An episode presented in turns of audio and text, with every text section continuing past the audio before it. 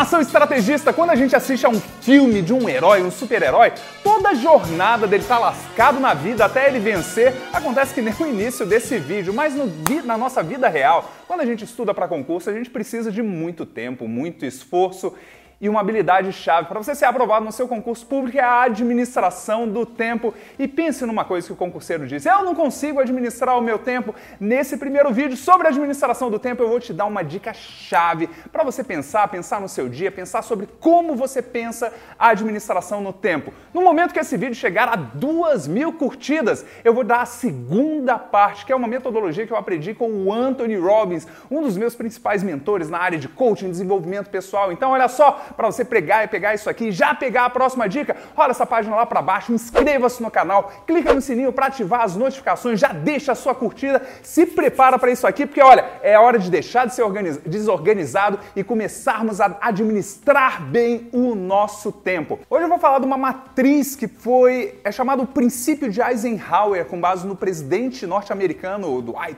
Eisenhower. Depois ela foi trazida para o mundo pelo Franklin Covey, que escreveu Os Sete Hábitos das Pessoas Altamente Eficazes. Eu aprendi isso exatamente num programa de gestão de vida, de gestão do tempo, de produtividade do Anthony Robbins, que ela classifica as nossas tarefas do dia a dia entre duas colunas. As colunas da importância, aquilo que a gente faz no nosso dia a dia, a gente bebe água, atende telefone, fica no celular, fica jogando aqueles joguinhos assim, ficamos estudando, ficamos revisando, fazendo questões, exercícios. Tem coisas que são não importantes ou importantes, a coluna do a linha do o eixo da importância e o eixo da urgência. Tem coisas que nós fazemos no nosso dia a dia que é urgente e coisas que não são urgentes. Atender o celular, é, pagar algumas contas, estudar, revisar e tudo. Tem coisas que são importantes e tem coisas que são urgentes. E dentro desse eixo nós podemos classificar as nossas atividades em um desses quatro quadrantes. Identificar aonde nós passamos a maior parte da nossa vida, do, do, na nossa vida de estudos e começar a direcionar de modo que a maior parte do nosso dia a dia esteja em alguns quadrantes específicos, vai conseguir explicar qual é o nível emocional que nós estamos passando a maior parte do dia, vai conseguir explicar por que, que nós estamos nos sentindo, sentindo em determinada, é, com determinadas emoções, vai identificar por que, que a gente está tendo o nível de resultado que a gente está no nosso dia a dia e vai conseguir, com essa tomada de consciência, mudar de maneira definitiva, verdadeiramente, os resultados que a gente atinge em termos de concurso público. Então, olha só, aqui são atividades importantes, essas duas, aqui atividades não importantes. Aqui são atividades que são urgentes, aqui atividades que não são urgentes. Então, o primeiro canto, vamos aqui nesse cantinho, são atividades que elas não são importantes e que elas não são urgentes. Então, nesse caso, a gente chama essa aqui o quadrante da distração. Distração. A distração é quando você fica no WhatsApp, nas mídias sociais, em joguinhos, a maior parte do que a gente faz no Netflix, a distração ela é importante. O problema é você verificar quanto tempo do seu dia você passa na área da distração. Você vai para a academia, tudo bem, a academia é bom, a academia é ótimo. O problema é quanto tempo da academia você passa de papinho com o pessoal, dando cantada no, no pessoal, tirando fotinha para botar no Instagram só para dizer tal, certo? É, é, são, são importantes, mas quanto tempo do seu dia e quanto tempo na sua atividade você está na distração? Certa vez eu fui para a LBV e tirei uma foto do pessoal. A LBV é uma é, eles têm uma biblioteca aqui em Brasília que o pessoal, os concurseiros vão para lá. Haviam 83 pessoas na hora, pertinho do horário de fechar. E eu contei cada uma delas. Das 83 pessoas, apenas 27 estavam estudando. Todas as outras estavam distraídas. Eu fiz uma postagem, fiz uma, conversei lá com meus alunos e tudo, certo? Então, a, a zona de distração são atividades que não são importantes e não são urgentes. Então, por que fazer esse tipo de coisas? A próxima zona são atividades que não são importantes, entretanto são urgentes. Essa daqui é a área das interrupções. Interrupções. Beleza. As interrupções são É o celular que atinge, são as notificações no WhatsApp que elas vêm, as notificações sobre as mídias sociais, é, e hoje em dia, por causa do celular que veio para resolver a nossa vida, é, tu, tu, tem que desativar todas as notificações, é uma primeira coisa importante para ti. Mas a, a, quantidade de coisas que a gente não gerencia na nossa vida, que gera interrupções, ela é muito grande. Se você está estudando para concurso e você tem seus pais, seus avós e tal, aquele pessoal super bem intencionado que ele pensa: ah, meu filho, já que você está em casa esse final de semana sem fazer nada, você pode fazer isso aqui? É uma atividade que ela vai ser urgente, mas que ela não vai ser importante. Você tem que gerenciar com todo mundo esse tipo de informação. É, pagar impostos, pagar multas, são urgentes, mas elas não são importantes. Mas elas vão tirar o seu tempo para isso. Quando você fica doente, é uma coisa que é urgente, porque você não cuidou, mas ela não vai ser importante ali no meio naquela ação. É, talvez seja importante nesse aqui. Mas existem atividades que são urgentes e não importantes. Você vai ter que apagar um incêndiozinho que não vai gerar, gerenciar nada. Se você trabalha com, com equipes, por exemplo, você tem outras pessoas, às vezes alguém que trabalha na sua casa que ajuda, você tem que fazer o trabalho de outras pessoas.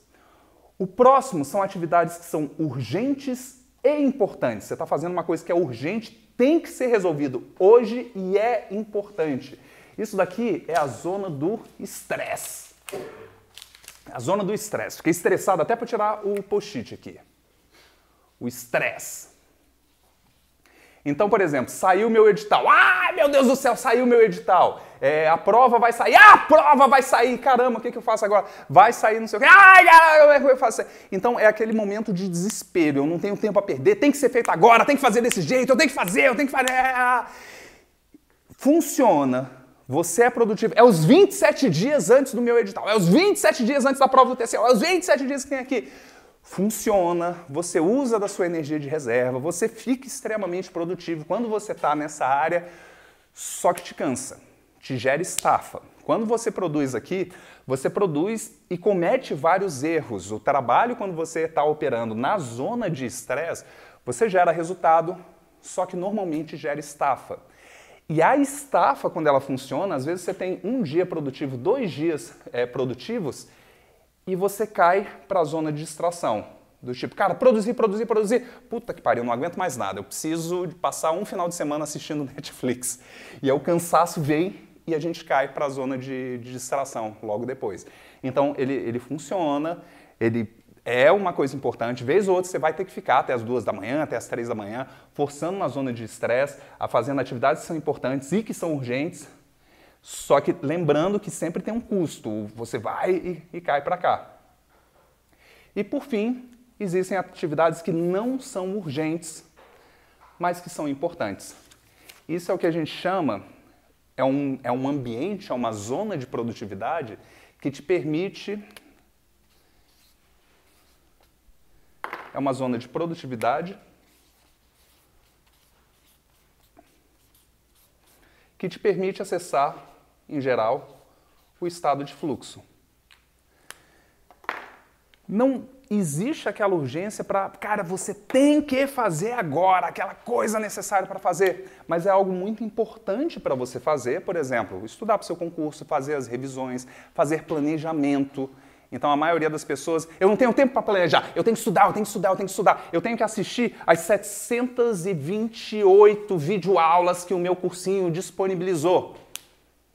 Aqui eu faço um planejamento de 20 minutos para identificar dessas 728 videoaulas quais são os professores que são bostas, quais são os que são mais ou menos, quais são aqueles de matérias que eu já vi, quais são nisso aqui as 100 aulas que efetivamente têm um conteúdo que vão contribuir para o meu material nesse momento, que vão fazer a maior parte da diferença. E o resto eu consigo puxar dos outros elementos. Eu consigo aqui mapear qual é do meu cronograma, eu consigo aqui passar o meu tempo de revisão, as atividades que são não urgentes, mas que elas são importantes dentro do meu processo. Por quê? Porque eu não tenho o desespero do tempo. Isso aqui é estudar sem que o edital esteja lançado fazendo com que no momento que é lançado o edital, eu já tenha a maior parte do meu estudo pronto. Isso aqui, isso aqui é fazer 500 exercícios numa tarde. Isso aqui é fazer um simulado, sem aquele estresse do processo inteiro. Passar o seu dia pensando, simplesmente pensando, nesse instante, o que, é que eu estou fazendo? Eu estou fazendo, eu estou me distraindo, eu estou me interrompendo, fazendo uma interrupção, fazendo uma coisa que foi chamada agora, eu estou respondendo e-mails, por exemplo, eu estou me estressando, apagando incêndio, ou eu estou fazendo uma coisa realmente produtiva? É algo importante para você. O exercício que eu fiz à época, que eu posso recomendar para você nesse instante, é passar uma semana onde ao final do dia você tire cinco minutos que seja. Cinco minutos. E você simplesmente avalia. Do meu tempo hoje, quanto tempo eu passei em cada quadrante? Quantas horas do meu dia eu passei me distraindo, fazendo coisas que foram só interrupções, me estressando, quer dizer, apagando incêndios, e fazendo coisas efetivamente produtivas para cá.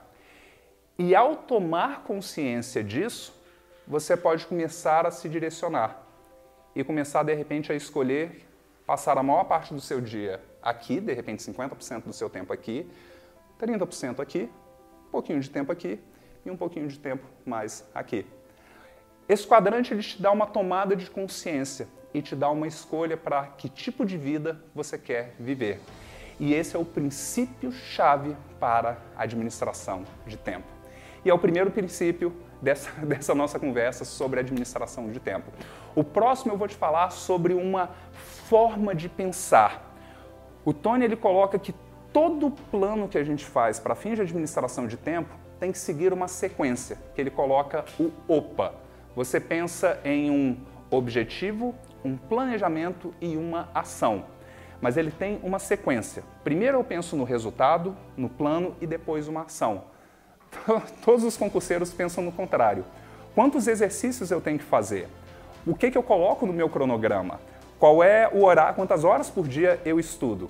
E isso é absolutamente irrelevante se você não souber qual é o resultado. Hoje eu respondi um e-mail, por exemplo, onde o colega é, conversava. Mas, Vitor, fazer quatro horas de exercício por dia é ruim? Depende. Qual é o seu objetivo? E se o objetivo não está claro, o plano de ação ele é inútil. Se o objetivo está preciso, existem 500 ações que são possíveis. Mas isso a gente conversa quando esse vídeo atingir 2 mil curtidas. Curtiu essa ideia? Seu desafio é passar uma semana, tirando 5 minutinhos por dia, simplesmente para pensar quanto tempo desse meu dia eu passei em cada um dos quadrantes. Quanto tempo do meu dia eu passei fazendo coisas que são importantes e não urgentes, importantes e urgentes, não importantes e urgentes e não importantes e não urgentes. Deixe seu like aqui, esteja inscrito com as notificações ativadas, comenta aqui qual foi o insight que você teve nesse vídeo e toda segunda, quarta e sexta, aqui no canal de Estratégia de Aprovação, um, um livro, um, um vídeo novo para te ajudar na sua preparação para concursos públicos. Arrocha nos estudos e nos vemos no topo. Até lá! Who's ever come up with something, obsessed about it, didn't even know how to do it, and it just happened and it came together? Who's had that experience? Say I. So why don't we tap into that power now for your business and life?